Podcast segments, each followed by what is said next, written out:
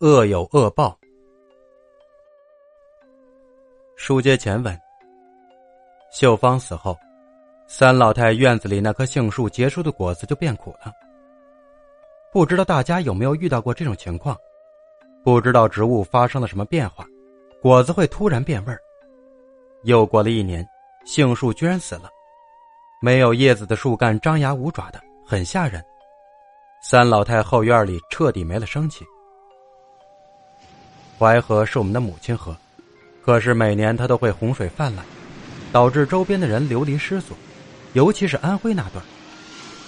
淮河由于黄河改道的关系，在河南境内的上游和江苏境内的下游地势都比较高，而安徽境内的中段却地势低洼。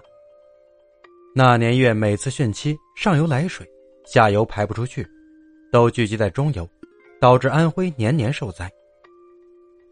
我小的时候，还有安徽逃灾的人逃到我们那里去，我家、我姥姥家都曾收留过过境的灾民。那个时代的人真的很淳朴，帮助别人都是力所能及、不求回报的。碰到逢年过节有人揭不开锅，背个米袋挨家挨户的讨饭，大家都不会吝啬，多多少少都会舀碗米。现在这个时代，别说讨饭了，就是有人敲门你都不敢开。像广州、深圳这些地方，有些桥下还用水泥做出一个个尖尖的笋样的东西，据说是防止流浪的人休息的。真的不知道说什么好。扯远了，书归正文。有一年淮河又发洪水，逃难的安徽灾民来来去去好几波。姥姥村里来了一对逃难的妇女，一直住在那三间废弃的谷仓里，没有离开的意思。大家平时也都你一碗饭，我一个模的接济他们。一直过了收稻时节，开始农闲了，洪水已经退去两个月了，他们妇女也没有走。说是家里已经没有人了，房子走的时候也塌了，这里住着也好，不打算回去了。可是毕竟没有地，没有什么营生，老是讨饭也不是事儿。眼看秋天要近了，父女俩连件避寒的衣服都没有。村里有好事的人，就问他们有什么打算。父亲就说家里一无所有，回去也是饿死，还不如在这里帮别人干农活，就是苦了女儿，跟着受罪。然后他就央求村里人，有没有合适的人家，把女儿许过去，也算了一桩心愿。当时三老太大儿媳秀芳刚去世，二儿子也没有结婚，正想找儿媳妇儿。众人觉得他家境不错，附近的人都知道他家的德行，也没有人愿意嫁，就问逃难家的女儿愿不愿意。逃难家的女儿说，也不图什么，就希望多点彩礼，把爹爹安排好。问他愿意嫁大儿子还是二儿子？逃难家的女儿说：“俺还是黄花闺女，没嫁过人就给人续弦，有些太低贱，就嫁二儿子好了。”逃难家的姓朱，大家就叫他小朱。虽然是苦人家的孩子，小朱生得很齐整，杏眼银牙，皮肤白皙，不像是干农活的。三老太二儿子荣玉一眼就喜欢上了。冬月就择了个日子把喜事办了。刚办完喜事的那段时间，三老太家都像得了个宝贝，对小猪好的不得了。三老太逢人就夸儿媳妇好，天天在屋里干家务，勤快也机灵，甩原来的大媳妇秀芳几条街。到了第二年农忙时节要栽秧，三老太家就四个人，她又不干活，老李都要出去的。就让小猪下地干活，小猪不乐意了。伺候你一家老小还不算，还要干农活，我可不会栽秧。三老太就奇怪了：“你安徽人怎么不会栽秧？”小猪说：“家里就我一个女儿，自小没下过地。”三老太恶狠狠的说：“没干过还学不会呀？”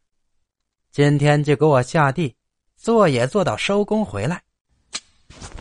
小猪把饭碗一扔，话也不说就去屋里睡觉了。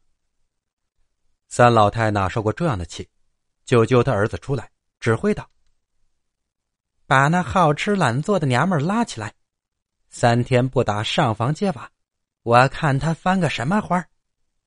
他儿子说：“她怀孕了，不能劳累，由我跟我哥干就算了。”三老太说：“谁没怀过孕呢？又不是怀的龙胎，哪能就做作成那样？我当年怀你九个月，还不是照样下地收稻子？”荣玉说：“你是你，他没做过，万一出事咋办？还想像带我嫂子那样？”三老太一下被戳到疼处，一边哭一边数落：“可怜你爹死的早，我把你们拉扯大，你们不报恩，娶个媳妇儿就忘了娘，我就不信这小妖精有本事能硬过我。”不由分说就进屋，啪啪的给小猪两个大嘴巴子。小猪不愿意了，又哭又闹。我是明媒正娶到你家的，又不是卖给你家的，你就这样欺负人？你家的事儿谁不知道？你害死一个不算，还想害死我吗？荣誉也生气的顶了他妈两句。一家人就不能好好的？你又要找茬？你想让我跟我哥一样打光棍啊？这下惹毛了荣律，上来就捶他弟弟，兄弟两个扭打在一起。三老太一看这场面不好收拾，又是寻死又是上吊的闹，惊得众人都来劝。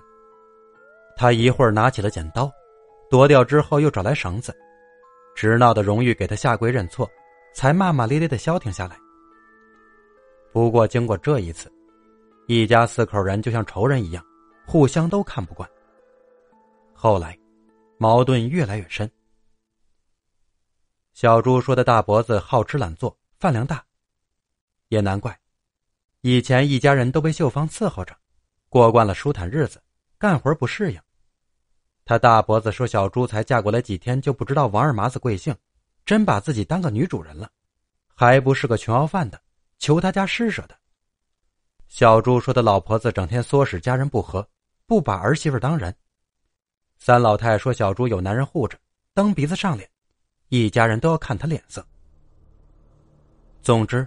清官难断家务事，他家人都不是好东西，村里也没人愿意管。就这样乱糟糟的过了一年，到了小朱的儿子小锁出生，家里的关系才稍有缓和。小锁一岁了，荣誉突然要分家。那时候家家户户都靠劳力挣工分，不适合小家小户。荣律和三老太都猝不及防，这一分家，工分少挣不说，还要另建房子。到底是老大和三老太搬出去，还是老二夫妻搬出去？双方不能达成一致。最后经过村里协调，决定前面三间上房和三间门房归小夫妻，后面三间偏房归老大和三老太住，其中就包括秀芳住的那一间。这一分，让老大荣律很郁闷，老婆老婆没了，孩子孩子没了，现在房子也没了。就一个人收拾包袱离家出去，去外面做工了。他这一走，三老太彻底成了孤家寡人了，再吵架都没人撑腰了。不过三老太自己有私房钱，生活还不至于难过，就是婆媳之间的矛盾越来越深。欲知后事如何，且听下回分解。